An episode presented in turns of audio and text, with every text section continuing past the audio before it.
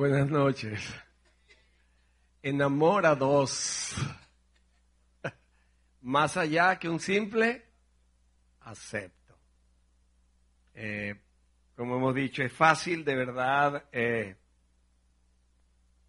moverse para lograr un, un matrimonio, pero es difícil de verdad es trabajar para mantener ese matrimonio. Bueno, hoy cerramos este, estas conferencias dedicadas a la familia, especialmente a, la, a las parejas estos dos últimos días. Y yo creo que podemos hacer un pequeño recuento para ubicarnos en lo que tratamos ayer. Bueno, buenas noches. Tarde pero seguro. Anoche hablábamos acerca del matrimonio como como algo que trasciende a la pareja. Una relación que tiene tres vínculos. Los dos cónyuges y Dios. Y hablábamos de que es un pacto con mi cónyuge, pero también es un pacto con Dios. Y eso es muy interesante y muy importante que lo tengamos claro, clarito nosotros que no podemos sacar a Dios de este asunto porque Él está directamente involucrado. Y quizá la razón por la cual la gente afuera, la gente que no tiene Dios, eh, se casan y se divorcian a diestra y a siniestra, es porque precisamente no involucran a Dios en su vida. Y los que tenemos a Dios, también como que lo dejamos por fuerita, ¿no? Para, para nosotros vivir vidas autodirigidas. Recuérdense que las vidas autodirigidas tienen que ver con el espíritu del mundo. Las vidas autodirigidas tienen que ver con cuando el alma toma el control de nuestra vida y donde Dios está relegado Solamente nos acordamos de Él cuando tenemos algún tipo de necesidad. Pero el cristianismo no se trata de eso. El cristianismo se trata de que Dios sea el centro de todo. Hablamos de que, anoche hablamos de dos pactos específicamente. El primer pacto era el pacto, ayúdenme, no todo a la vez, por favor. El pacto de prioridad. Dios como el centro y mi cónyuge mi número dos. ¿Ok? Dios el centro, lo primero, lo máximo. Y luego, mi cónyuge. No es, no son otras cosas, porque puedo provocar celo legítimo. Y el segundo pacto del que hablamos, el pacto de búsqueda. Hay que perseguir.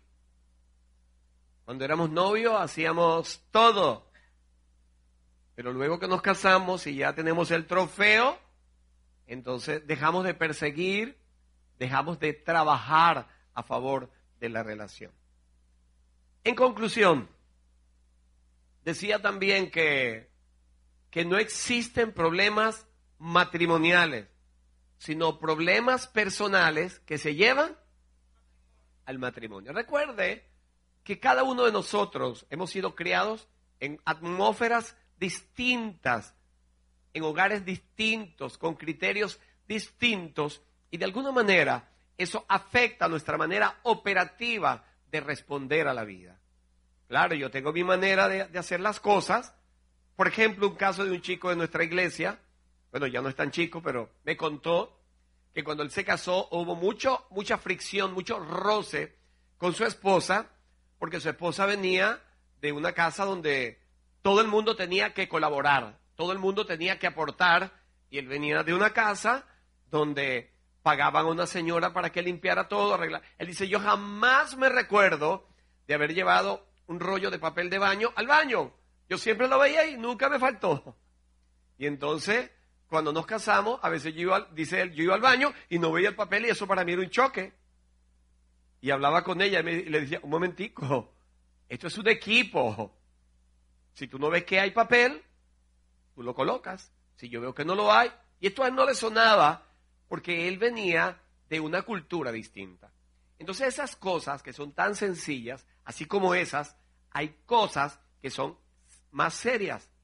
Y de alguna manera eso produce colapso dentro de la relación. Por eso, el matrimonio no crea problemas. El matrimonio los revela. No los crea, los revela porque saca lo bueno y lo malo que hay dentro de nosotros. Porque es el nivel más profundo de confianza. ¿Usted ha oído alguna vez esta expresión? Con los amigos, pero a mí sí me dicen las cosas. Esa es una expresión muy normal dentro de los matrimonios. A los amigos sí les tolera, pero a mí no me tolera nada. Y eso va entre los hombres y las mujeres, cualquiera de los dos.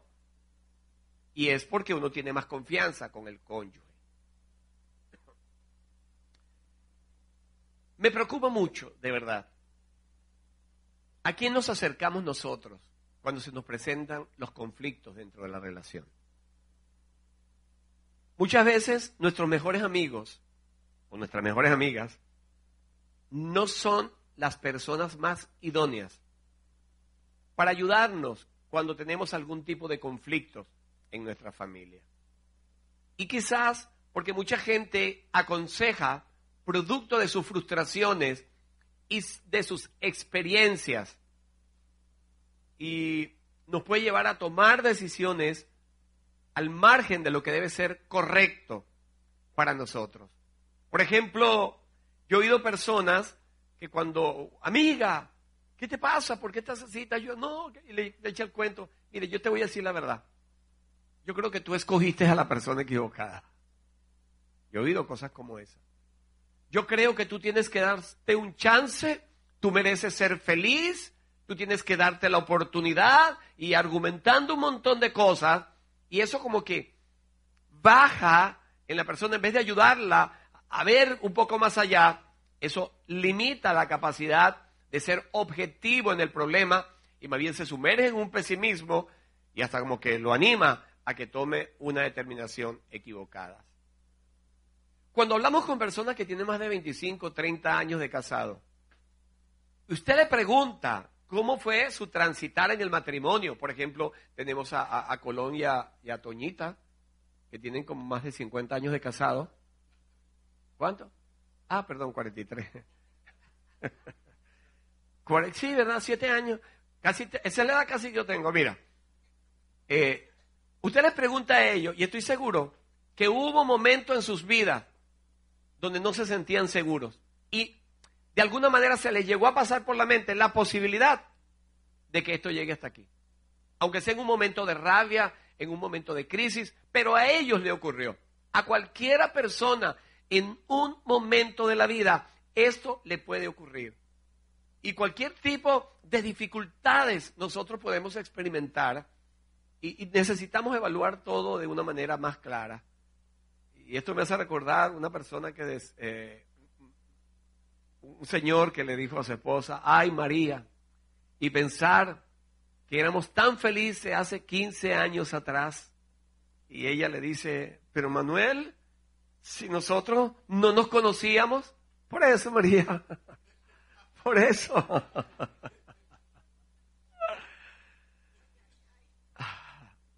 Quizá por eso el Señor, entendiendo todo este sistema de complicaciones, eh, Él permite que esta relación matrimonial sea una relación de pactos. Diga pactos. Es una relación de pactos.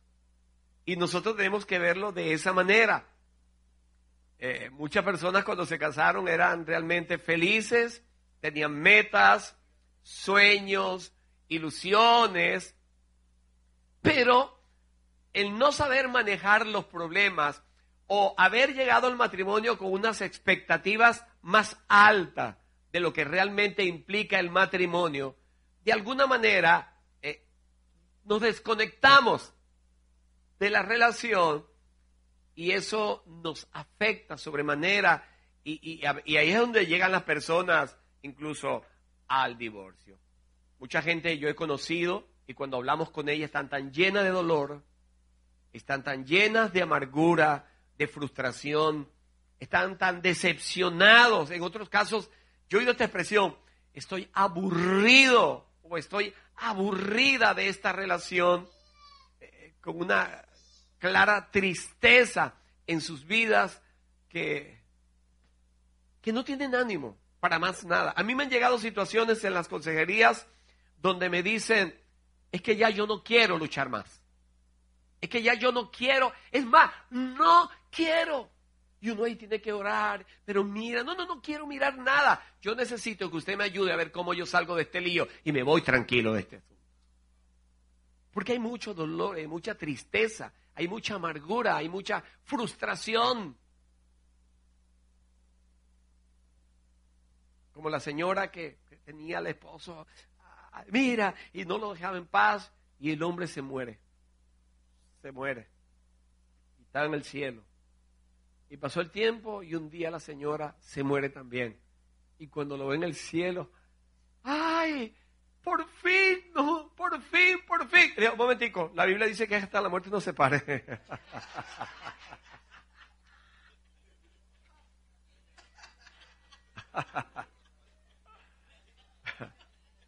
Recuérdense, el secreto del matrimonio tiene que ver con mantenimiento. Diga mantenimiento.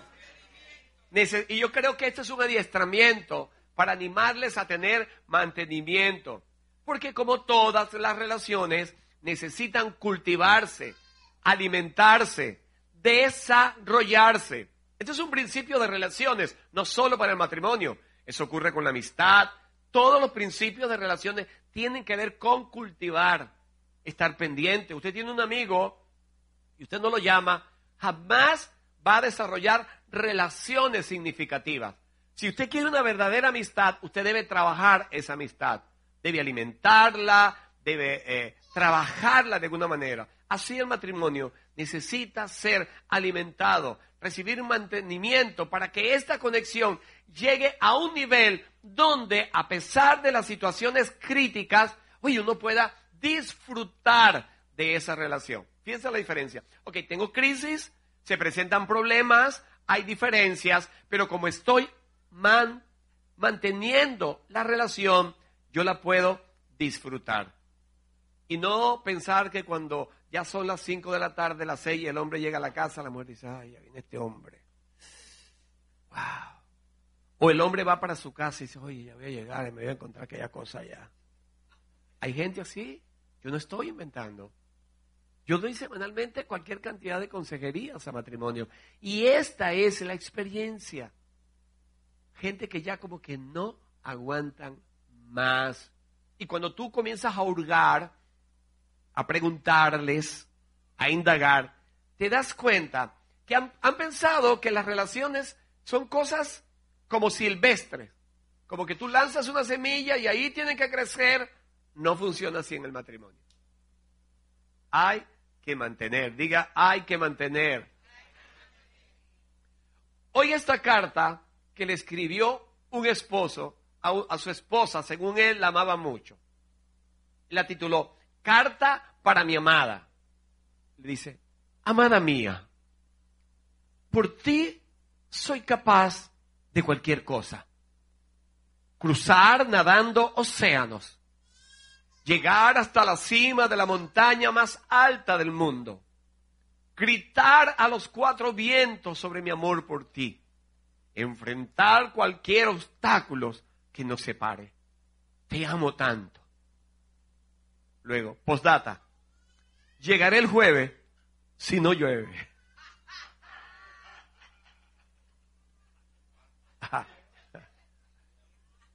Así somos. Muy superficiales. ¿Qué ocurre cuando nuestra unión está conectada o fundamentada sobre pactos, sobre acuerdos. Comenzamos a movernos a través de experiencias sacrificiales. O sea, que el matrimonio necesita dosis de sacrificio. Diga sacrificio. pero sacrificio mutuo. ¿Ok? Sacrificios. Hello, sacrificios. Allí el personalismo tiene que ser descartado. Allí la ambición egoísta tiene que irse a dormir. Porque de lo contrario, esa conducta egoísta y personalista va a entorpecer al desarrollo del crecimiento de las relaciones. Si usted permite que algo, si usted permite que alguien usurpe, oiga bien, no importa que sea algo bueno, maravilloso, tome el tiempo y el lugar que le corresponde a su cónyuge, usted está violentando los principios divinos, está violentando el diseño de Dios para el matrimonio. Tenemos que tener, porque cualquier cosa, nuestra tendencia es a engañarnos. Hay hombres que primero el juego y después la esposa. ¿De verdad? Yo he aprendido, repito, yo soy un caso atípico debido a mi condición, se lo he dicho, de, soltero muchos años. A mí me ha costado un poco más, pero por ejemplo a mí me gusta mucho ver los juegos. Y entonces a veces me, me, instalo el juego y se me sienta mi esposa al lado a darme charla. Y yo, Dios mío. Pero me recuerdo que el matrimonio es para toda la vida, el juego no, se acaba. Y entonces con toda la intención y con todo el dolor del mundo, porque mi esposa es más importante que un juego. Y lo noto porque muchas veces me he molestado, calladito, ¿no? Y ha perdido mi equipo. Digo, lo hubiese apagado y me hubiese puesto a hablar con mi mujer ahí. Entonces, nada uno tiene que aprender de alguna manera a, a, a, valorar la esposa que uno tiene al lado. Yo les dije de una manera encubierta, pero les reflejé que hay cuatro maneras en las que nosotros podemos comunicarnos de una manera práctica en relación a las prioridades que debemos tener. Una era a través del sacrificio, la otra a través del tiempo, ¿se recuerda? Otra a través de, la disposición, de la energía que tenemos de hacerlo. Y la otra de la actitud. La actitud es, lo es todo.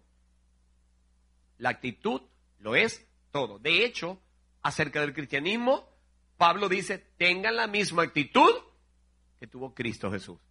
Se lo aconseja a los filipenses el capítulo 2 y el versículo 6, si no me equivoco. Porque todo es la actitud. ¿Y qué es actitud? Es la manera como yo miro y como yo respondo ante toda situación. Fíjense, hay un versículo de la Biblia que dice que la actitud del enfermo hará que soporte su enfermedad. Pero ¿quién soportará al de actitud afligida?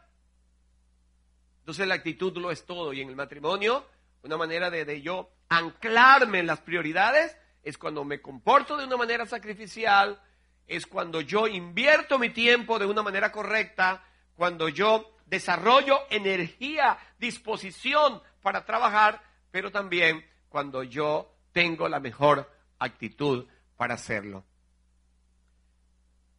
Cuando, se, cuando uno se plantea esto de trabajar a favor del matrimonio, surge el gran conflicto. Y es,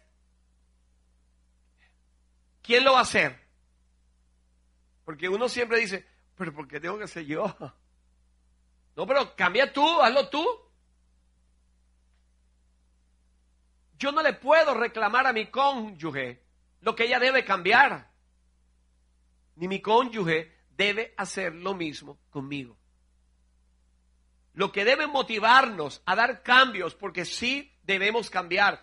Por ahí hay un dicho que a mí me parece totalmente falso, un mito, es que el hombre hace a la mujer y la mujer hacia el hombre. Eso es mentira.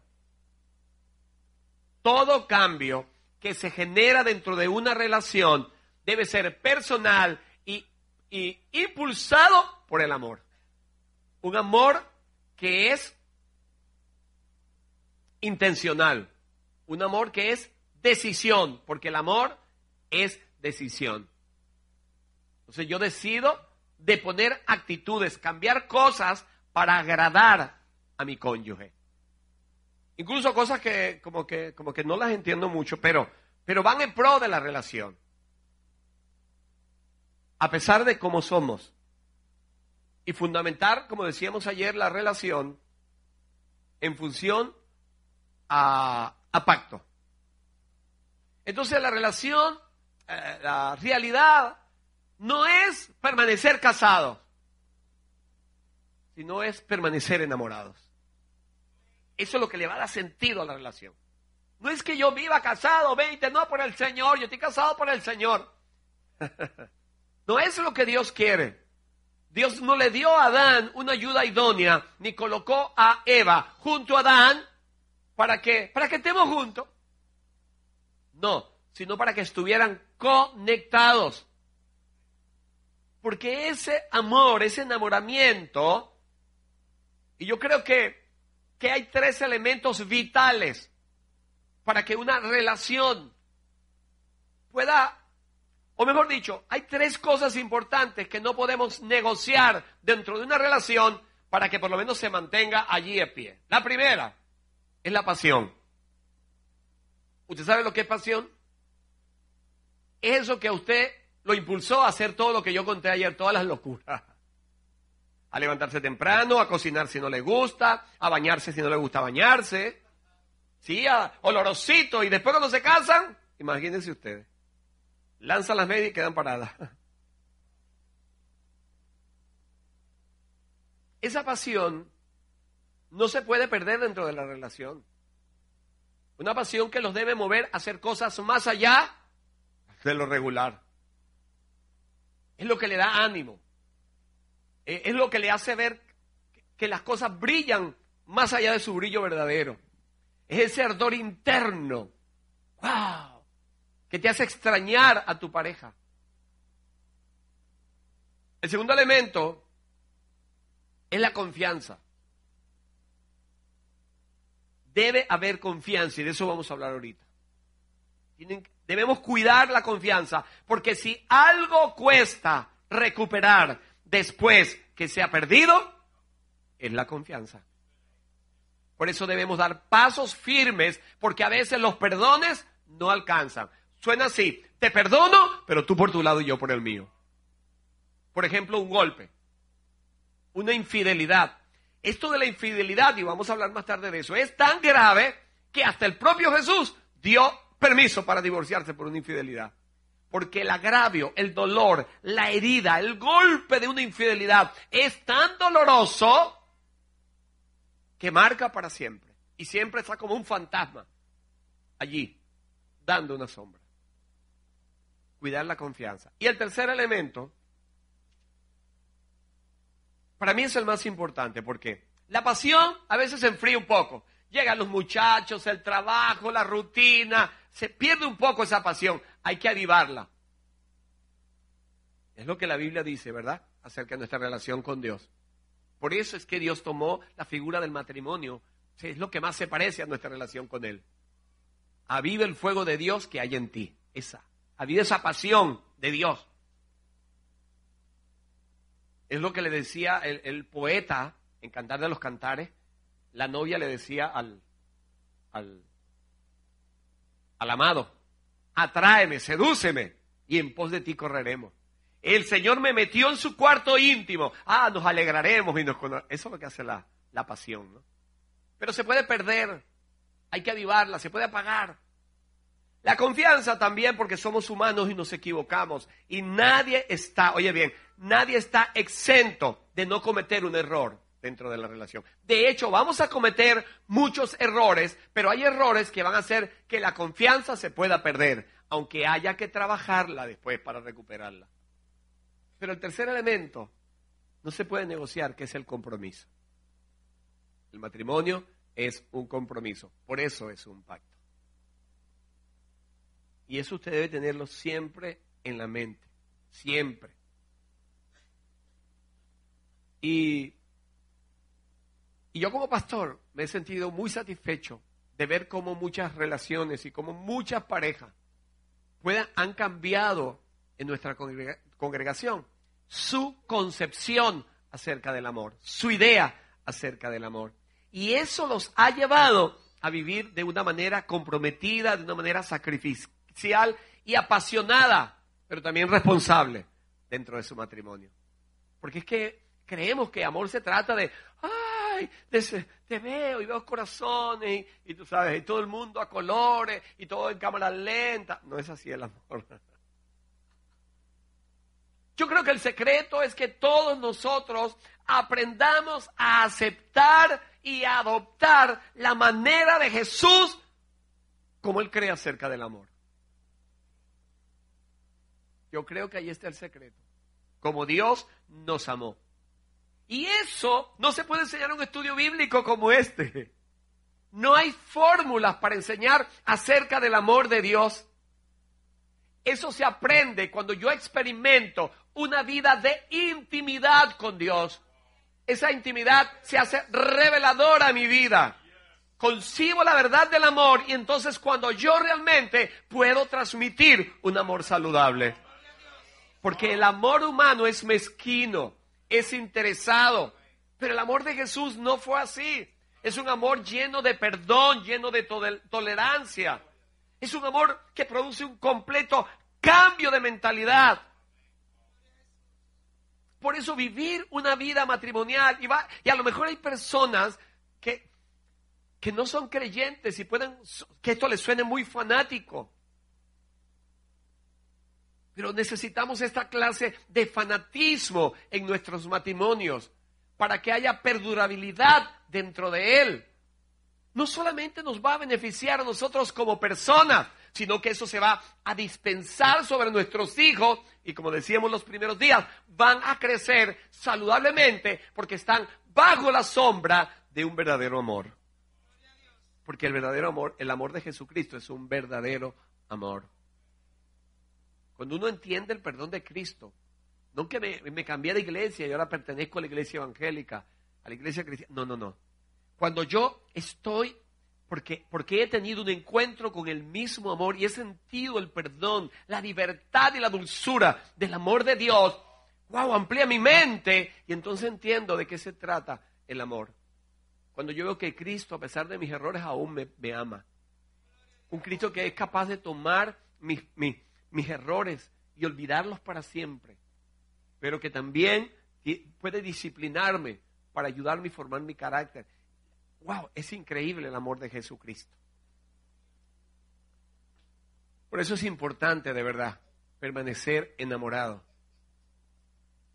Y la Biblia me enseña que esto sucede cuando yo, cuando yo aprendo un principio de Pablo que dice, sométanse los unos los otros. Eso está en Efesios 5, 22 o 20, algo así creo que está eso, eso allí en la Biblia.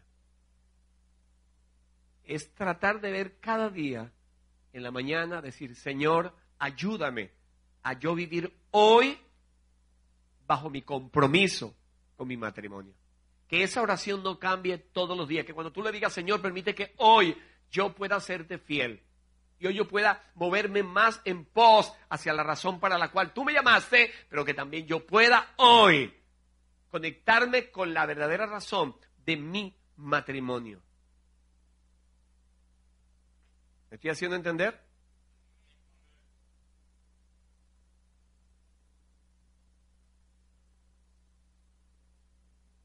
Yo sé que que enamorarse fue algo maravilloso. Yo no sé qué experiencias tuvieron ustedes. Fue bueno, ¿verdad? Ustedes querían ver a la...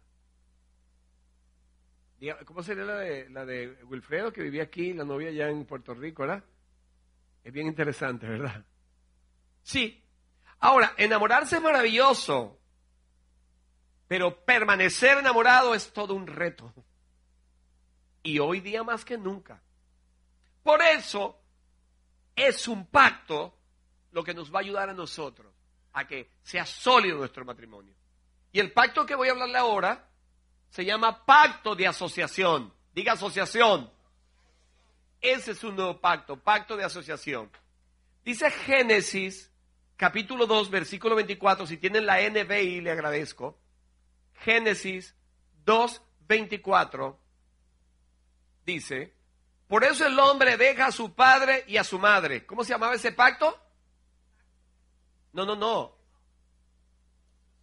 Por eso deja el, padre, el, el hombre deja a su padre y a su madre. Llamamos a eso pacto de prioridad, ¿se acuerda? Y se une a su mujer. Ese era pacto de búsqueda. Y ahora, y los dos se funden en un solo ser. Aquí el secreto es, yo prometo que mi matrimonio será acerca de nosotros y no de mí. Dígalo conmigo.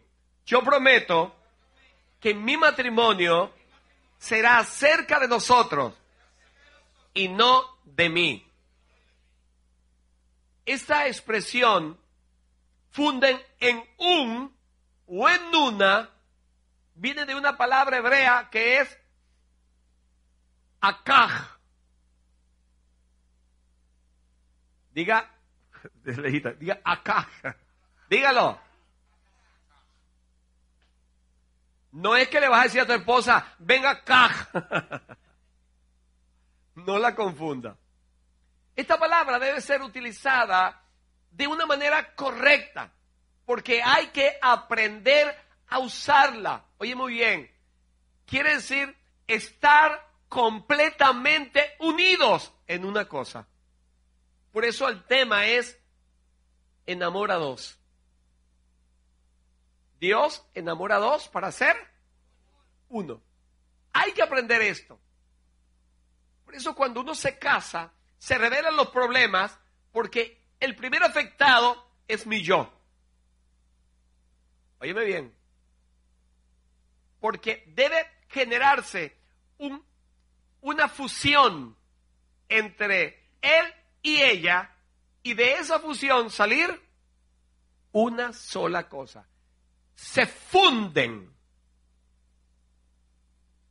Quiere decir que después de casarse serán uno, diga uno. O sea que ahora no es mi vida, ahora es nuestra vida. Es nuestra vida sentimental, es nuestra vida social, es nuestra vida económica, es nuestra vida sexual. Oiga bien. Ahora no son dos bolsillos, ahora es un bolsillo. Sobre todo los hombres.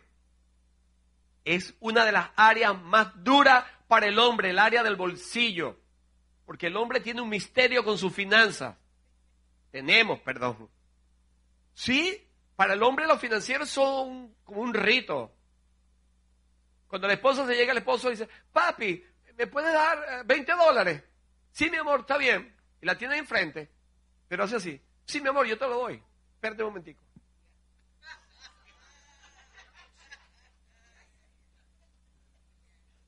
Es algo... Alguien dijo que la parte más cercana al corazón del hombre es su bolsillo. Entonces, porque cuando se casan, ay papito, mamita, vamos a, ella le dice papi, y vamos a hacer, no, yo tengo unos ahorritos, y él, y él, ay sí, cuando se ama, pero cuando están envueltos en el lío de los problemas y que llegan al divorcio, usted los viera. A ese lo dejo sin un centavo. Y ella, esa bruja cree que me va a quitar el dinero que me he ganado con el sudor de mi frente. Y dice, ¿qué pasó? Entonces necesitan llegar a acuerdo de ser uno solo. Yo tengo sugerencias. No es una doctrina. La primera sugerencia es, traten de tener un solo pote. Si los dos producen. No, no. Finanzas divididas. Eso ayuda a que haya mayor compenetración. Entiendo que hay casos difíciles, muy difíciles, que les cuesta, bueno, pero mi sugerencia es esa.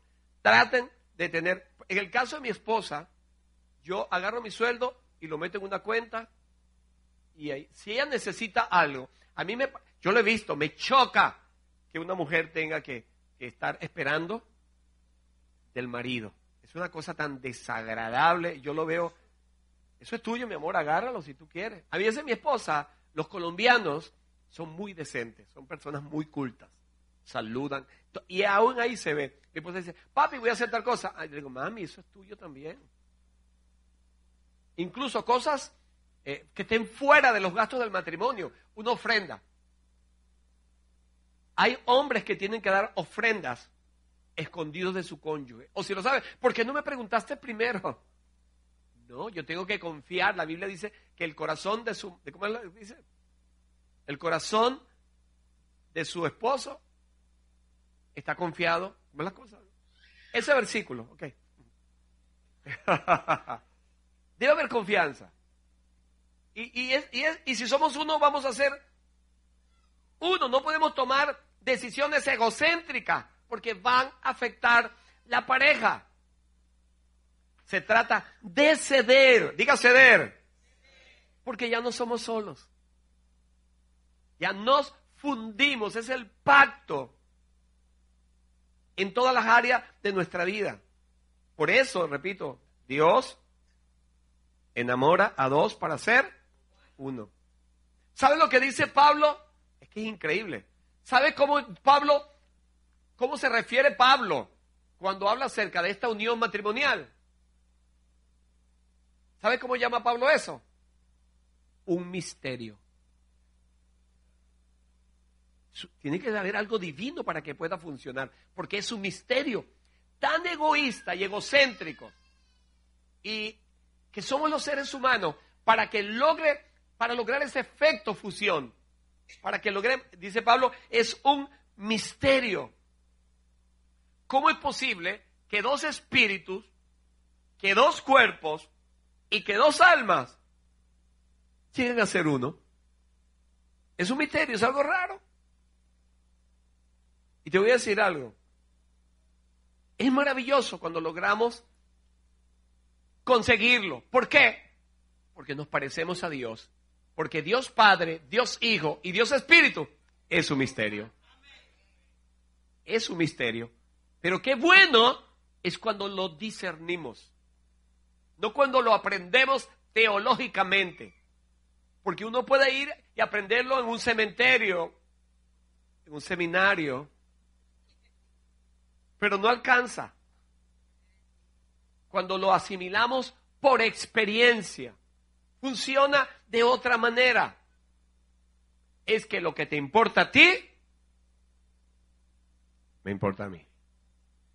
Eso es allí. Lo que te afecta a ti,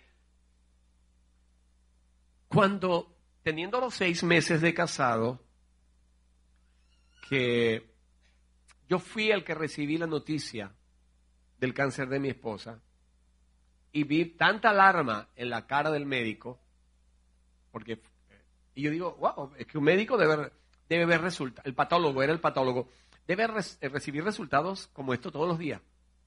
Pero me dijo, ¿cómo su esposa tan joven puede tener un cáncer de cuello uterino tan avanzado? Yo recibo el papelito y la cosa y voy caminando por la clínica, por el pasillo, hermano, yo sentí literalmente que el mundo se me estaba acabando. Fue un dolor tan profundo que no podía evitar, por delante de todo el mundo que estaba en los consultorios de la clínica, saliéndome las lágrimas. Y yo me dije, ahora entiendo lo que la Biblia dice, que somos uno. Sentir de esa manera. Y el proceso de tratamiento de mi esposa no fue ella. No, podíamos hablar del cáncer que mi esposa tenía, sino del cáncer que teníamos los dos. Porque pudimos compenetrarnos y de hecho apenas vamos a cumplir 10 años de casados. Y yo siento que hemos estado casados toda una vida. Porque dimos espacio a esa experiencia de unidad. Esto no quiere decir que no discrepemos. Esto no quiere decir que no tengamos diferencia. La mala noticia es que las vamos a tener toda la vida. Pero estamos creciendo. Estamos aprendiendo a sobrellevarnos, a, a crear dentro del contexto del compromiso, hacemos, planificamos acuerdos. Mira, ¿cómo vamos a manejar esta situación? ¿Cómo vamos a resolver? En los hogares mixtos, y llámese hogares mixtos, aquellos hogares donde hay hijos que no son del matrimonio. Es uno de los ambientes que se presta a mayores conflictos. Esos matrimonios tienen que experimentar el pacto de asociación con claridad o de lo contrario, se los va a comer la situación. Yo puedo quererle, incluso es más fácil, es más fácil que un hombre acepte los hijos de la otra, que, perdón, sí, del otro, que ella acepte los hijos de la otra. ¿Por qué? Porque recuérdense que las mujeres son más emocionales y conectan a los hijos con la otra. Entonces, nosotros aconsejamos cuando viene alguien, mira, nos queremos casar, ¿están seguros de lo que van a hacer? Un hogar mixto es una relación conflictiva por naturaleza. ¿Imposible? No es imposible. Yo creo que en la medida que yo descubro el amor de Dios, de esa manera yo voy a, a, entender con claridad cómo yo puedo resolver estos problemas dentro de la relación matrimonial. El pacto aquí es, yo prometo que mi matrimonio será acerca de nosotros y no de mí. Dígalo conmigo. Yo prometo que mi matrimonio será acerca de nosotros y no de mí. ¿Qué tal si usted toma de su mano a su pareja y se lo dice? Yo te prometo que nuestro matrimonio será de nosotros y no de mí.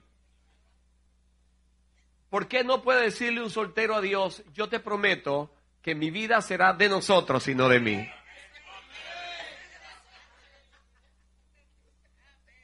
¿Sí? Sí, sí, sí, sí.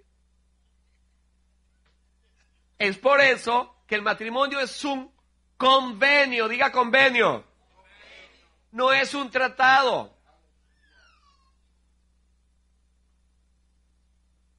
Si entendemos esta idea de Dios de ser uno solo, vamos entonces a entender que el matrimonio no es un contrato. Ahora, ¿cuál es la diferencia entre un convenio y un contrato?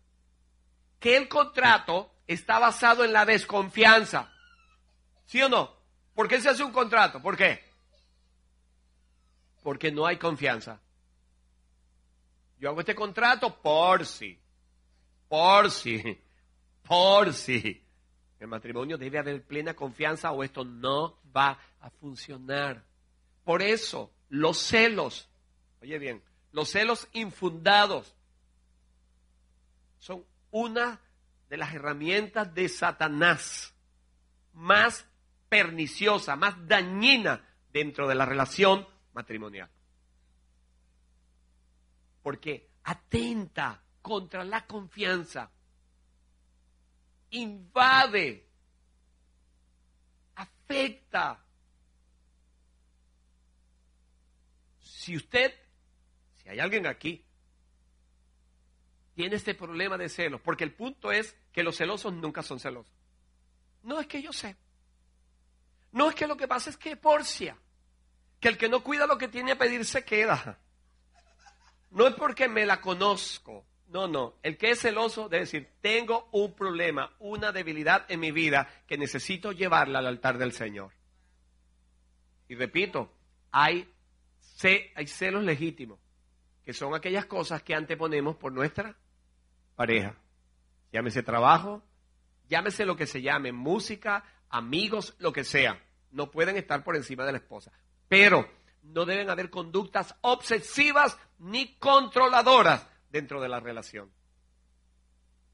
¿Sabe por qué muchas personas se ponen histéricos cuando ven que su pareja comparte con otros? Porque sienten que pierden el control. Y no hay cosa que le duela más a un controlador enfermizo que perder el control. Es como que si le arrancaran la vida. yo le di consejo a una parejita joven de veintipico de años y, el tipo me decía, no, es que está, en la cara de ella, es que esta mujer me tiene cansado. Me tiene, no me deja la vida en paz, me lleva cada diez minutos, me llama todo el día, ¿qué estás haciendo? Y ahora para acá, y no viniste, y esto es increíble. Y un día hablando con ellas, me dijo, pastor, le voy a decir la verdad. A veces agarro el teléfono y tengo ganas de llamarlo y digo, ay Dios mío, ¿qué, excusa busco para llamarlo? Me entra una desesperación. Ella fue muy honesta, muy pocos reconocen que tienen un problema. Y ella fue honesta, sí es verdad, pastor, tengo un problema. A veces yo invento alguna causa para llamarlo. Y él ya me conoce que me dice. Y me corta el teléfono. Y a mí me da molestia porque se pierde el control. Nos casamos, oye bien, ni tu esposa es tu mamá, ni tu hija, ni tu esposo es tu hijo, ni tu papá. Es tu esposo. Ni siquiera tu esposo es tu mejor amigo, ni tu esposa es tu mejor amiga. Los amigos no duermen juntos. Es tu esposo, es tu esposa. Pero no es tu dueño, no es tu dueña. Son personas y tienen características individuales, independientes de que llegan a ser uno en sus decisiones, en su enfoque y en sus proyectos. Dentro del matrimonio deben haber sueños personales, también hay sueños colectivos. ¿Cuál es, ¿Qué es lo que hace que me fundo con mi pareja si yo tengo sueños personales? ¿No se trata de ser uno? Ah, cuando mi esposa me plantea sus sueños y yo la apoyo en su sueño, me involucro en su sueño. Mi esposa ha escrito dos libros ya jamás en su vida y créame, al principio me sonó extraño. ¿Ha salido algo bueno de...? Porque yo nunca supe que ella tenía dotes de escritora ni nada. Pero yo la apoyé y gloria a Dios. Porque su último libro, eh, el último no, el último no lo ha editado, ya lo escribió. Su penúltimo libro, el, eh, Escuchando el informe de Dios, se ha convertido en una herramienta en los hospitales anticancerosos. Es impresionante. Claro, lo hicimos para venderlo, pero el Señor se antojó de hablarle a ella que lo regalaran. Sinceramente, era mi esperanza. y entonces le regalamos el libro y mire, yo me he visto, yo he oído gente que, créanmelo hermano, que ha dicho, ay, cuando la conocen, y yo digo, me quedo viendo, Dios mío, aquí el famoso era yo. Y le dicen, ay, señora Simena o hermana, yo quería conocerla, yo la quería conocer, este libro llegó a mi vida y mira. Y digo, wow, qué bueno. Pero yo he sido parte de eso yo le ayudo en la corrección, yo le digo, no hagas esto así, haz esto así, haz esto acá, colócale acá. Cuando he podido aportar algo financiero, lo he hecho, la animo, todas esas cosas. Lo único que no le puedo ayudar es con la distribución. Porque yo no sirvo para vender nada. No puedo llamar, ay, mire, pastor, ¿puede tener a mi esposa en una conferencia? No. En eso sí no la puedo apoyar. Y ella me dice, pero yo me siento sola, mi amor, ahí va así sola. Pero eso es cuando yo somos uno cuando apoyo en su sueño personal. No tiene que gustarme. No tiene que, no tiene que producirme eh, razón de ser. Solamente saber que es mi cónyuge. Y puede significar alegría o realización. Entonces yo, yo lo apoyo. Yo tenía un sueño de grabar un disco toda la vida. Yo grabé un disco hace en el 89. ¿Eso hace cuánto? 30 y algo, ¿verdad? 37. 27. Ok, 27 años. Después de eso que grabé ese disco, que algunos aquí lo escucharon, unos cassettes. Bota esa cosa, chico. Bueno, eh, un bigotote, yo parecía una morsa. este, siempre me quedó la espinita. Yo no soy cantante, reconozco que no tengo una voz privilegiada como cantante, pero tampoco soy desafinado y llevo el tiempo. Y como compongo las canciones, yo dije, yo quisiera algún día tomar de mis canciones y hacer un disco. Y eso lo luché mucho tiempo y mi esposa siempre me ha animado. Pero atrévete, vale dinero, un disco, ahora mismo un disco medio, medio, en Venezuela dice media gallina, no menos de 5 mil dólares. Imagínense ustedes, 5 mil dólares los completo yo para comprarme una casa o para comprar los aire acondicionados de la iglesia. Porque a la larga ese no es mi ministerio, ¿me entiendes? Era un deseo, era un anhelo, pero me encantó que mi esposa siempre me animó. No, no bajes la guardia, si es un anhelo, si es un proyecto, hazlo, atrévete, busca. Ella es muy emprendedora, yo no soy. A veces siento que me empuja mucho y le digo, momentico, se estuvo velocidad la mía. Pero gracias a Dios, porque ha venido a ser lo que dice la Biblia, me ayuda idónea. Me complementa. Yo soy un poco lento. Ahora, yo soy lento, pero hay otros que son más lentos que yo. yo ¿Eso que le causa un chiste? Hay gente que tiene tres velocidades lentos, lentísimos y parados. Yo no soy así. Decíamos que el acuerdo está basado sobre la qué? los contratos están basados sobre qué? Sobre la desconfianza. Y eso, cuando el matrimonio se lleva más allá de un pacto de vivimos envueltos en una desconfianza todo el tiempo. Puro para ti, puro para ti. A mí me gusta como somos mi esposa y yo. Que cuando vamos a comer, yo, yo soy el que más que, ahora el más que sirvo por asuntos de, de, salud de mi esposa, pero eh, cuando ella no, no había tenido su, su, cosa en la pierna, ella era la que me siempre cocinaba, siempre. Yo no volví más nunca a cocinar, ni, ni nada, ella me hacía todo. Y yo me recuerdo que ella se esmeraba en, darme la, presa más bonita, en darme lo mejor. Y yo siento por naturaleza que yo también lo hago. Y cuando se la entrego, ella como que se avergüenza. No, pero esto es mucho para mí. Y yo entiendo que ella está buscando el bienestar para mí. Y ahí peleamos. Y eso es bonito. Cuando tú puedes ver más allá, cuando vas a una tienda y, no solamente estás pensando, ay, qué blusa tan hermosa. Cuando eres capaz de decir, wow, esta camisa está, mira esta camisa, César, ¿qué te parece? Eso habla de, cómo debe estar. Esas son las cosas que cuando surgen los conflictos y los problemas, como que te anima a seguir luchando. Cuando te molesta y esto, vienen todas esas cosas a la mente. Esas son las cosas que hacen que valga la pena vivir en pareja. Cuando no hay un interés personal, cuando se, uno se enfoca en la vida de otra persona. Ahora, aquí el punto es en los convenios se hablan acerca de los porcentajes de inversión. En el pacto no. Aquí es, ella no va a dar el 50% y él va a dar el 50% para que se forme el 100%. No. Ella va a dar el 100% y él va a dar el 100%. Pero quiero que entiendan, ojo, que a veces el 100% de uno es solo el 60% del otro. Pero a veces no tenemos esa sensibilidad y decimos, no, yo soy quien doy más, quien aporto más a esta relación. Evalúalo. Porque puede ser que su 100% sea lo que te esté dando y tú tienes expectativas acerca de lo que tú eres capaz de dar. Yo, oiga, yo no dudo, yo no dudo de la espiritualidad de nadie en la iglesia, porque no, no viva en el estándar que yo creo que deba vivir.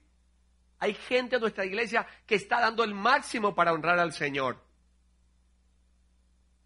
Y yo jugaría mal porque no, no está dentro de mi estándar. Por eso hay todos niveles de crecimiento. Y en la relación es igual. Ahí es donde el amor está por encima de todo eso. Y, que, yo valoro, yo tengo que aprender a valorar. Cuando la viuda fue a dar la ofrenda, estaba el otro tipo ahí, billetudo, ¿quién dijo al Señor que dio más? Pero no dio, ella dio el 100%. Pero lo que él dio, que era más, no era más que el 100%. ¿Me explico? Ese es el mismo principio en el matrimonio. A veces, yo, y yo, yo, yo creo que le doy un aplauso. Los hombres, vamos a darle un aplauso a las mujeres hoy día. Todos los hombres, un aplauso. Las mujeres han dado muestra de entrega. Eso es verdad. La mujer tiene una capacidad de mayor entrega. Pero no por eso quiere decir que los hombres no nos entreguemos. Lamentablemente hay unos signos propios de esta sociedad eh, humanista y machista que ha hecho que todo se haya enlodado.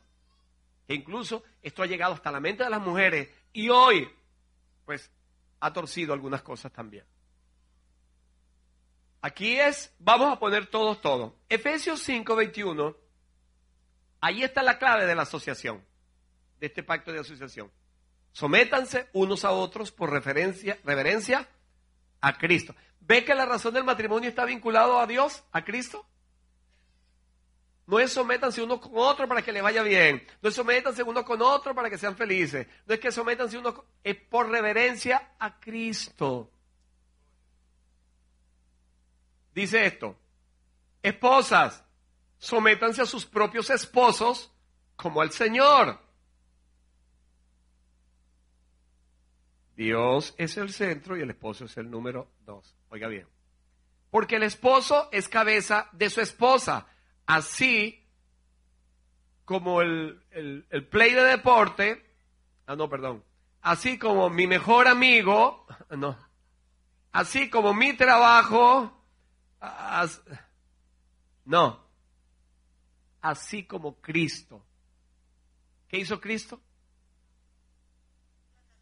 El matrimonio debe ser como la relación de Cristo con la iglesia. Es cabeza y salvador de ella, la cual es su cuerpo. Así como la iglesia se somete a Cristo, también las esposas deben someterse a sus esposos en lo que a ellas les gusta. ¿Qué dice? Mujeres, ¿qué dice? En todo, diga todo. Eso es un atentado contra el orgullo femenil hoy día, en una sociedad feminista que producto del golpe que ha recibido de un machismo ha hecho que esto esté ocurriendo hoy día. Yo, yo quiero decirle algo a los hombres. Los hombres son, oiga bien, la cabeza de sus hogares. Y yo, y yo como pastor y como predicador que he estado en cualquier cantidad de iglesias, yo sé que hoy los hombres no están poniendo una gran responsabilidad en liderar sus hogares. Hoy los hombres están depositando la carga sobre la esposa. Hoy hay un fenómeno en los hogares que se llaman los hombres invisibles. Está el cuerpo, pero no están ellos allí.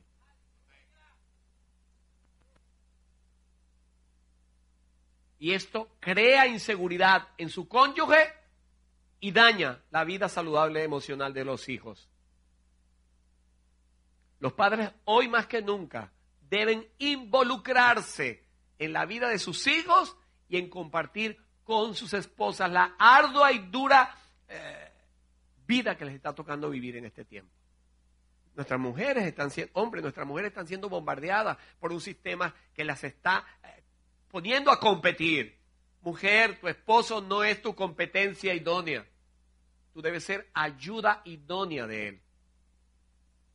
Por eso dice la Biblia que la mujer sabia edifica su casa. Hay unos mitos, yo lo compartía con el pastor, que dice, no, pastor, es que si mi esposo me amara, porque dice, maridos amen a sus mujeres como Cristo amó la iglesia, a mí me fuera más fácil sujetarme a él. Eso no es lo que dice la Biblia. La Biblia dice, mujeres, sométanse a sus esposos. No, hermano, yo la amara, pero es que ah, ah, está, fuerte, hermano. Si ella fuera más sumisa y me respetara más, no. La Biblia dice que debes amar a tu esposa como Cristo amó a la iglesia, que se entregó por ella, que la cuida, la protege, le provee, la ampara. Eso es.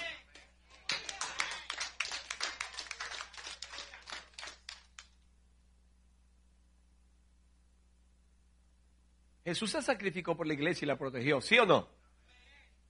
Le pregunto a los hombres, ¿estás protegiendo espiritualmente a tu esposa? ¿O es ella quien te está protegiendo a ti, está orando por ti? Jesús hasta el día de hoy se preocupa por el desarrollo de su iglesia. Hasta el día de hoy. ¿Tienes tú un liderazgo espiritual en tu casa? ¿O tu esposa tiene que empujarte a orar? ¿Estás tú tomando la iniciativa del altar familiar si es que lo tienes?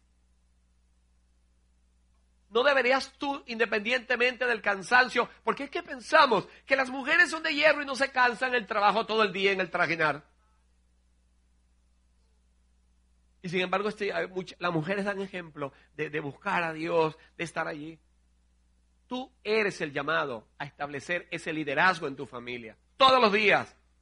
Orar por tus hijos, orar con tu esposa, compartir la palabra. Ser la cobertura, porque tienes que parecerte a Cristo en la relación de tu matrimonio. ¿Quién lo hace en tu casa? ¿Estás orando por tu esposa de verdad? ¿O estás diciendo, Señor, o la iluminas o la eliminas? O le estás diciendo, Señor, porque ellas oran así, cuando ya no aguantan, dice Señor, o te lo llevas o te lo mando.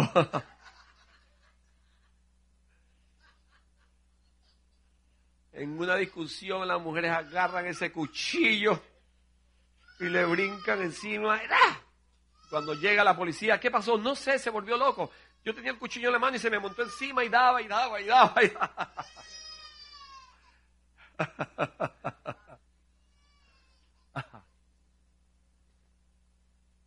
No es que llego muy temprano del trabajo y ¿cómo cree que me voy? Ah, entonces quiere decir que el trabajo es tu número dos, no tu esposa. Porque si tu esposa es la prioridad número dos, debe estar por encima del trabajo. ¿Sabe por qué muchos hombres sienten que no tienen autoridad en su casa? Porque la han perdido. Y muchos son agresivos porque reclaman la autoridad. Y es que el que reclama la autoridad es porque no la tiene. Y la autoridad en la casa surge cuando yo como hombre cumplo un liderazgo espiritual. Mujer, ¿te cuesta sujetarte a tu esposo como Cristo? Como la iglesia está sujeta a Cristo? ¿Sabías que aunque no, aunque hoy dentro de una sociedad humanista, esas son cosas que no concebimos, que argumentamos y la, y la, y la, y la cultura nos da argumentos para justificar eso, la Biblia está por encima de los principios. Y podemos inventar muchas cosas, pero la Biblia habla de sujeción.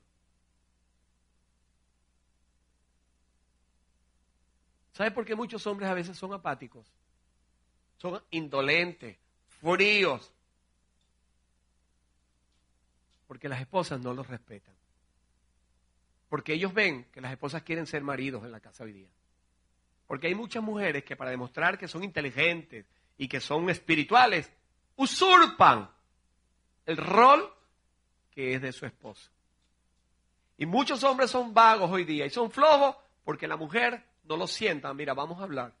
Yo me casé con un hombre que debe ser mi cobertura, que debe protegerme a mí como Cristo protege la iglesia.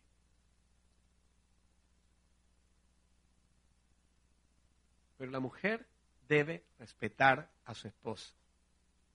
Yo he oído mujeres, no, si él me amara más, yo me sujeto. No, no es lo que dice la Biblia. Hay que sujetarse, mujeres. Aunque esto esté fuera de contexto social y suene medio cavernícola, es lo que la Biblia dice. Y escuchen, sujetarse no es minimizarse, no es humillarse, no es arrastrarse, es respetar, valorar, considerar, consultar yo hice una pequeña encuesta una vez y pregunté, ¿en tu matrimonio quién elige las vacaciones? En mi iglesia. Y todos los hombres me decían, mi esposa. Error number one. Eso no puede ser así. Un año eliges tú y un año elijo yo. En su defecto, si a mí no me importa, elígelo tú. Pero ya yo delegué eso. Pero a veces se imponen, no. Yo he visto esposos, yo he visto esposas que le impiden al esposo que le dé dinero a su mamá. La Biblia dice que, que dejaste padre y madre. No, yo tengo un deber como mi papá de honrarlo y a mi mamá. Eso es control a la enésima potencia. Viceversa también. Yo creo que hay maridos, y, yo he pasado muchos momentos de molestia, porque se enfermó la mamá y la esposa, oye, soy su hija. ¿Quién mejor atender a una mamá que una hija? Y el hombre se siente, no, pero no puedes desatender tu hogar porque... A menos que hayan más hermanos. Ahí sí me pongo yo duro. Un momentico. Ustedes compartan. Eso es otro punto, porque hay personas también que son atenidas, ¿no? Pero todo en, hay que conversarlo, todo hay que hablarlo. Son esas pequeñas cosas lo que, lo que produce descontrol dentro de la relación. Entonces quedamos en cuenta que el hombre es el responsable. Esto es muy importante. El pacto aquí es, ¿cómo decíamos que era el pacto aquí? Acerca, nuestro matrimonio será cerca de nosotros, si no, Vamos a repetirlo. Yo prometo que mi matrimonio será acerca de nosotros y no de mí. Último pacto. Un pacto de pureza. Diga pureza. Seguimos con Génesis 22, 24 y 25. Por eso el hombre deja a su padre y a su madre. ¿Es pacto de qué? De prioridad y se une a su mujer, es pacto de búsqueda. Y los dos se funden en un solo ser, este es pacto de asociación. En el 25. En ese tiempo el hombre y la mujer estaban desnudos, pero ninguno de los dos sentían vergüenza. Eso es un pacto de pureza.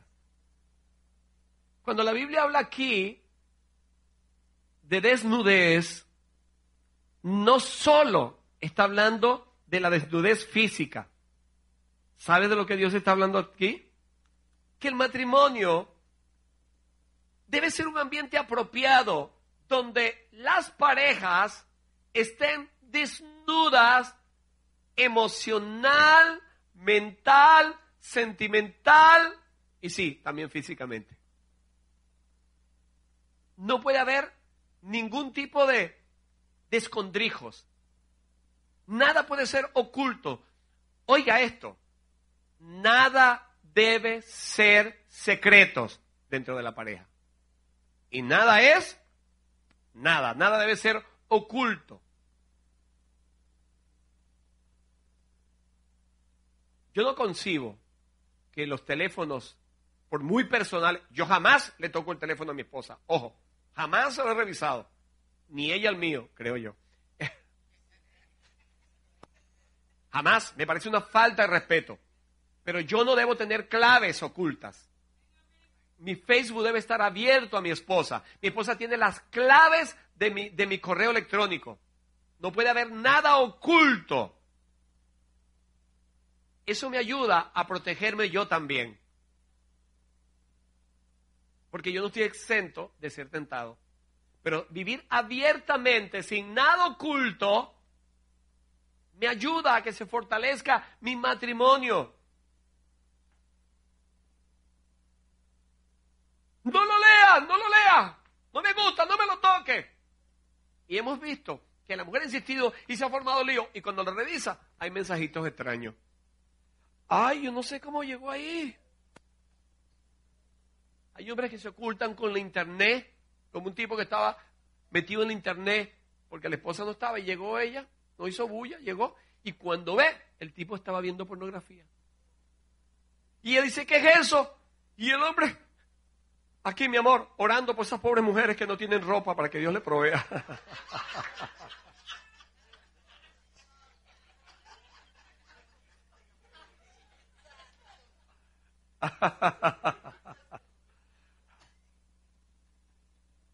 Cuando se esconden cosas dentro del matrimonio, con el tiempo va a haber caos. El matrimonio fue diseñado para que nos desnudemos, para que no haya nada oculto. Mira, esto es lo que hay, esto es lo que soy yo. Seamos honestos, le contemos de nuestras debilidades, de nuestros sueños. ¿Saben lo que dice la Biblia después que ellos pecaron? Génesis 3, 7 al 10. Dice que en ese momento se les abrieron los ojos y tomaron conciencia de su desnudez. Por eso, para cubrirse, entretejieron hojas de higuera cuando el día comenzó a refrescar, oyeron el hombre y la mujer que Dios andaba recorriendo el jardín. Entonces recorrieron a esconderse entre los árboles para que Dios no los viera. Pero Dios, el Señor, llamó al hombre y le dijo, ¿dónde estás? El hombre contestó, escuché que andabas por el jardín y tuve miedo porque estoy desnudo, por eso me escondí. Cuando hay pecado dentro del matrimonio, la tendencia es cubrirse. Esa es la tendencia y no la desnudez. Eso es lo que produce el pecado. Adulterio no es solo que te acuestes con alguien. Hay adulterios emocionales. Cuando hay un enganche emocional. sobre todo que las famosas novelas y, la literatura de ahora, las películas, nos, nos muestran un matrimonio que es, que es irreal. ¿Y se acuerdan de los guaraguaos?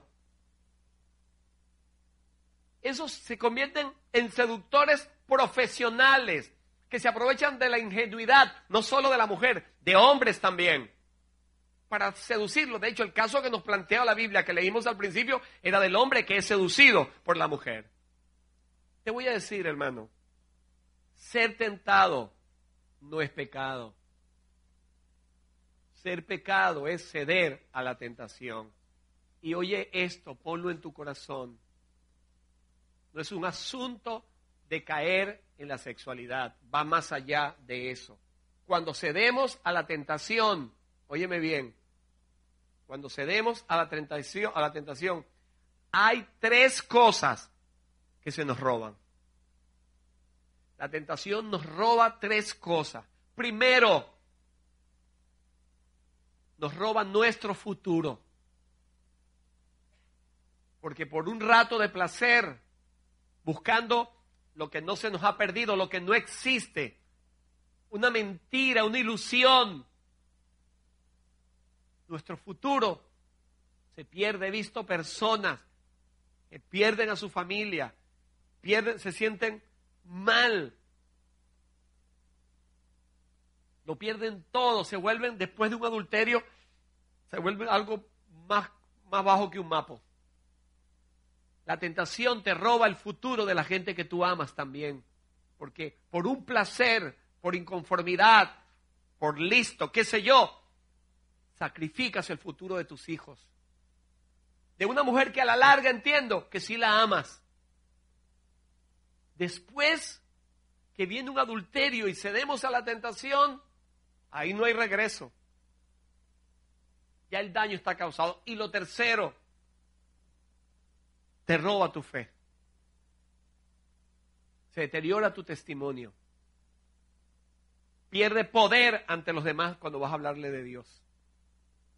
Entonces, debemos estar alertas, no tener nada escondido. Cuando veas, cuando sientas que hay alguien que te atrae, acércate a tu esposo o a tu esposa y dile, mira, ora por mí, ayúdame a evitar tal persona. Un hermano me dijo, no, pastor, si yo hago eso, mi esposa me come vivo. No, hay que enseñarla. Dile, cúbreme en oración. Hay una persona que la ve un poco extraña conmigo. Si no te cuidas, puedes engancharte sin darte cuenta. Por eso la Biblia dice que el que piense estar firme, mire que no caiga, esté pendiente. Entonces vas a orar tú por tu problema y tu esposa va a orar por ti, o tu esposo va a orar por ti. Nuestras esposas tienen las mismas tentaciones que nosotros, solo que el machismo nos ha dicho que nosotros somos los que tenemos licencia para pecar.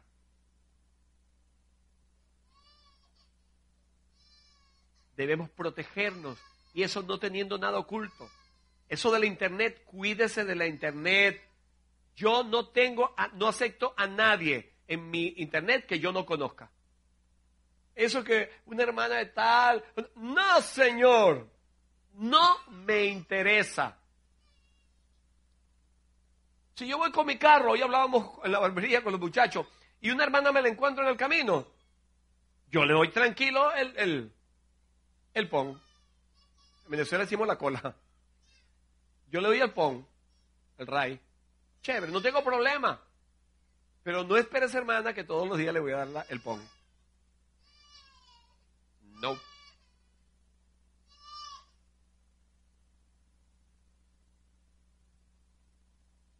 Hay un proverbio sabio, muy profundo, que dice que el diablo es puerco. y eso es verdad. Un enganche es fácil conseguirlo si no estamos pendientes de la situación. Tenemos que proteger nuestra familia, porque a veces generamos celos sin querer. Yo aconsejo, oye bien, yo cuando era cuando yo era soltero, yo no tenía problema con aconsejar solteras, casadas, no tenía ese problema.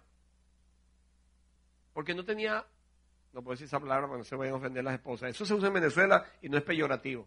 No, tengo, no tenía perro que me ladrara. No tenía quien darle celos, pues. Pero ahora sí, ahora me cuido. No doy consejería a mujeres. Y mi esposa no le da consejería a hombres. Y a las parejas los atendemos los dos. Por cuidar a mi pareja. No por cuidarme yo, porque si yo duré 48 años aconsejando a Raimundo y todo el mundo, y Dios me guardó, porque yo creo que Dios es el que nos guarda, pero tengo que proteger el corazón de mi cónyuge, ¿sí o no? Tengo que protegerlo, cuidarlo, y viceversa.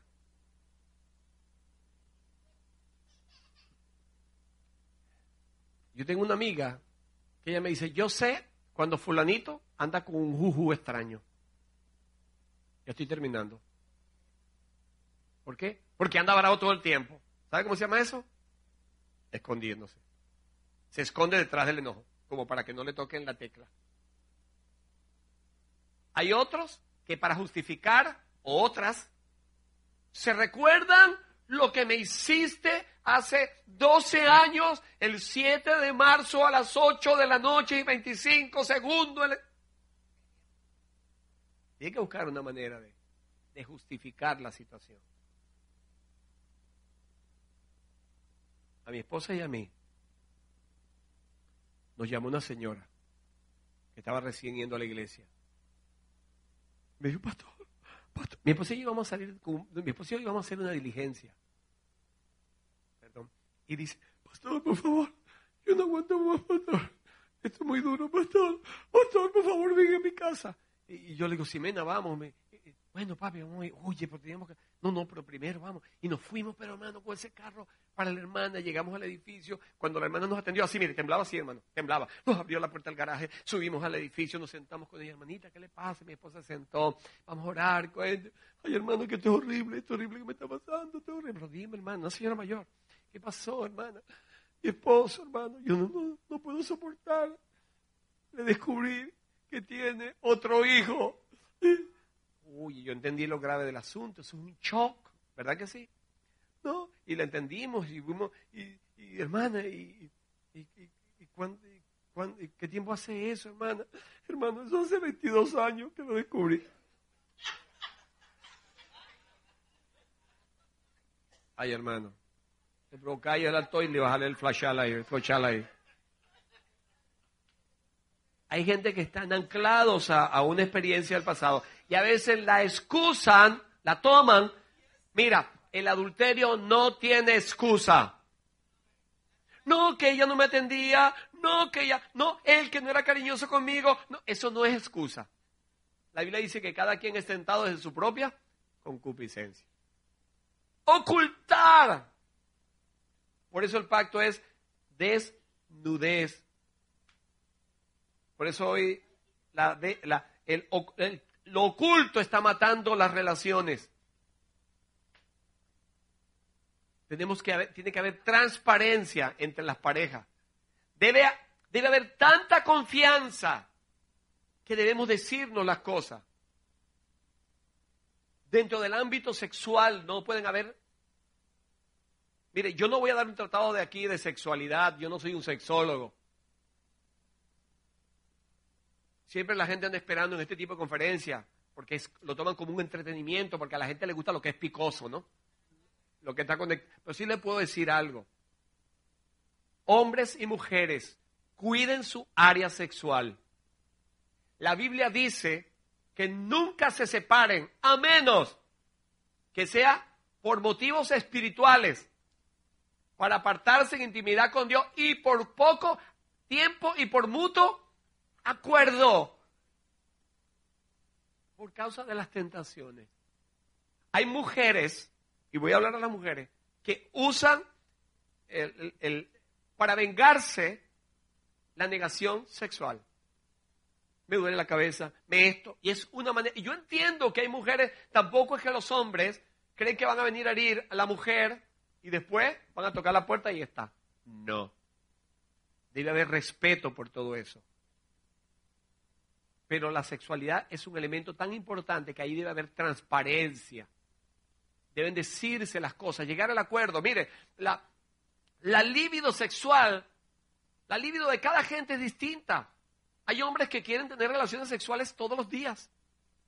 Pero eso no quiere decir que la mujer tenga que hacerlo todos los días. Hay mujeres que se sienten objetos sexuales. Porque los hombres están tan enfocados en ellos, en este asunto, que piensan que las mujeres no sienten. Y entonces las tratan solamente como, como un objeto para utilizarla y descargar sus instintos animales. No, señor. Las mujeres merecen respeto. Y si pensamos que es un vaso más frágil, hay algo que se llama el rito de la sexualidad, donde debe haber un preámbulo. Que no comience en la noche acariciar y tocar. No, debe comenzar en la mañana con el buen trato con delicadeza, porque es un vaso más frágil. Los hombres tienen necesidad de llegar a su clímax, las esposas también.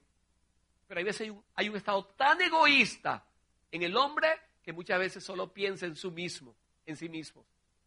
Entonces, esto hay que tratarlo de la manera más adecuada, llegar a acuerdos sexuales en el tiempo que vamos a estar. Mira, no me gusta esto, porque una mujer por ser esposa no se puede prestar a todo lo que el hombre se le ocurra. Sobre todo muchos hombres que vienen del mundo con mañas de tratando con personas que no deberían y creen que eso es esposa, tiene que ser lo mismo. ¿Sabe uno de los problemas actualmente? La pornografía. Qué triste que la iglesia no se escapa de ello. Y la, y la pornografía vende modelos distorsionados de la sexualidad. Y hay hombres que son tan impactados y absorbidos por la pornografía que quieren encontrar en su esposa la manera de vaciar todo lo que la pornografía les produce. Y eso rompe algo dentro de la relación, porque la pornografía es mentira, es ilusoria. Por eso si hay alguno aquí que ve pornografía, por favor, trabaje con eso. Rompa con eso. Es una mentira del diablo, oiga bien, que distorsiona lo hermoso que crió Dios de la sexualidad. Entonces, cuídense en el área sexual, estímense, considérense, háblense, háblense con transparencia. También hay hombres que tienen la libido baja, más baja que la mujer. Hablen con ella, dígale, mira, tenme paciencia. En cierta edad el clímax baja. Mire, tienen que entender eso las esposas. No, pero es que dicen que después de los 40 es que uno se pone candela. A veces son mitos y, sí, hermanos. Y esas cosas afectan la relación. Y se trata de que no haya desnudez. Vamos a hablar. Yo creo que el amor está por encima de todo, porque a la larga la sexualidad entonces va a morir, ¿verdad que sí? Eso es un ciclo, pero, pero el amor nos va a ayudar a permanecer para siempre. Entonces en lo sexual debe haber comprensión. ¿Hay algo anormal? Hacer, búsquense un consejero, alguien que sepa de esto, acérquense al pastor. Háblele. Convérsenle. Búsquense una persona experimentada en, el área, que, que sea profesional, para que los ayude a arbitrar dentro de esto. Yo me he horrorizado de algunos programas televisivos de orientadores sexuales hoy día. Es una cosa que a mí me daría vergüenza nombrarlas aquí hoy, pero que eso es lo que estamos oyendo hoy día nosotros. Y si vemos que todo es bien, que estamos entendiendo que hay una nueva cultura hoy establecida, que está desplazando al, al humanismo, y es el relativismo o el posmodernismo, donde nada es bueno y nada es malo. Todo depende de quién lo haga. Y esto está torciendo las mentes. Por eso, nada oculto. Todo debe ser franco, directo y abierto para poder tener relaciones saludables. Quiero cerrar con esto. El pacto aquí es, yo prometo, dígalo, confiar en ti y no esconderme de ti. ¿Qué tal si te pones de pie? Si están las parejas, tómese de las manos las parejas.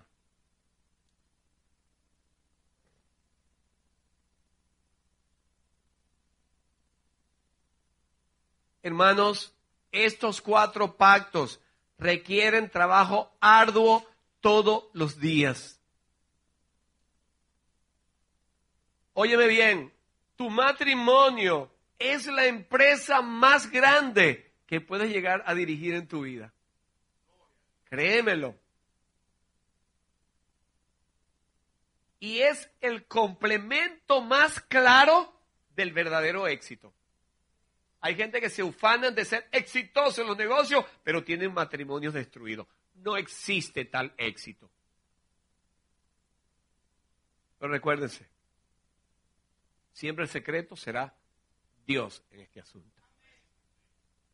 Que Dios sea el centro de todas las cosas. Aquí el secreto es trabajo, es aplicar los principios, es ser constante, es no decaer, es trabajar. Hablar y hablar y hablar y hablar y hablar. Siempre de lo mismo. Es sopesar la importancia del matrimonio. ¿Qué estoy dispuesto yo a dejar para expresarle a mi cónyuge cuánto lo amo o cuánto la amo? Porque eso eleva el corazón. Y le voy a dar un consejo. Si usted cree que le ha fallado a su cónyuge, hoy en la intimidad de su casa, pídale perdón. Pero dígale por qué le está pidiendo perdón y hago un propósito de enmienda y digo, te necesito que me ayudes para trabajar en esta área. Mire, yo sé que la situación está difícil. Hoy día, a todos los niveles. Y le digo, Venezuela no tiene comparación. No tiene comparación. Pero aún así, uno debe aprender dentro de sus posibilidades apartar algo del presupuesto para compartir con el cónyuge. No hay ninguna inversión de mayor valor que la que usted pueda hacer a favor de su cónyuge. Saque a su esposa o a su esposo, ¿por qué no la iniciativa puede ser de ella también, del entorno? Búsquese un hermano, un amigo, un familiar. Cuídame los muchachos esta noche. Hoy vamos a vamos a sacrificar un dinero, pero es una inversión, no es, y vámonos por un hotel aquí, en la orilla la playa, y vamos a pasar una noche distinta. Nos compramos una botella de champán, no, eso no, no, eso no, pastor, eso no, pero no, pero si no echamos una buena hartada de camarones, va a ser un bótate. Ese día ella se compra, ella ese día se compra ella una ropa de noche bien chévere. Sí, esa noche es importante. Eso debe hacerse periódicamente. Mientras tanto, no vamos a salir aunque sea Wendy. Pero deben compartir y también en familia. Un día que no hayan posibilidades, no sé, llévense un mantel y pónganse en algún sitio, ¿verdad? Y coman algo. O sea, debe estar eso avivándose constantemente. Atrévanse a hacerlo. Yo sé que la bendición de Dios va a estar sobre usted. Cuando eh, eh, mi esposa no tiene documentos en Venezuela, un, un tema por ahí feo, pero una de las cosas que siempre pensábamos era que cuando ella tuviera sus papeles, nosotros íbamos a venir a San Tomás, porque Soto nos dijo que nos iba a regalar, tenía un resort para estar unos tres o cuatro días en un hotel aquí, y se fue Soto aquí. ¿Qué es eso? Malicia. Bueno, no importa. Pero venimos a San Tomás aunque sea igualito. Y el pastor nos, nos, lleva a su casa, ¿verdad? Pero ese es un anhelo que hay en nuestro corazón de venir aquí a San Tomás con mi esposa. Yo sé que muchos hermanos lo quieren porque me lo han dicho. ¿Cuándo trae a Ximena? ¿Cuándo trae a Ximena? Queremos hacerlo. Ore por nosotros, para que Dios abra todas las puertas y podamos darle su, conseguirle su papel y yo, la voy a, y yo voy a pedir su visa. Obviamente me la da. Hermano, Dios me los bendiga y los felicito por haber estado aquí. Aplicación es el principio. Y Dios es el secreto. Y vamos a ver matrimonio sólido. El modelo, la gente allá afuera necesita ver modelos. No necesita ver fanáticos en las iglesias con matrimonios destruidos. Los vecinos no tienen por qué estar oyendo gritos de pelea, porque no los vas a entusiasmar a la fe.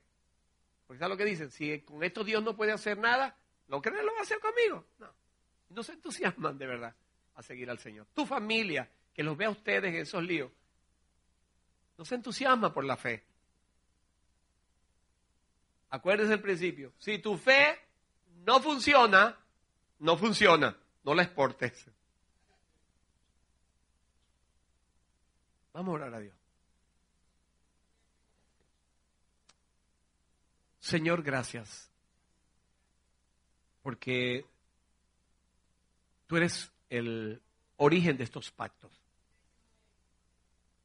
Gracias porque en, en, la empresa del matrimonio no nos dejaste solos, sino que tú te involucraste directamente y te hiciste parte de esto.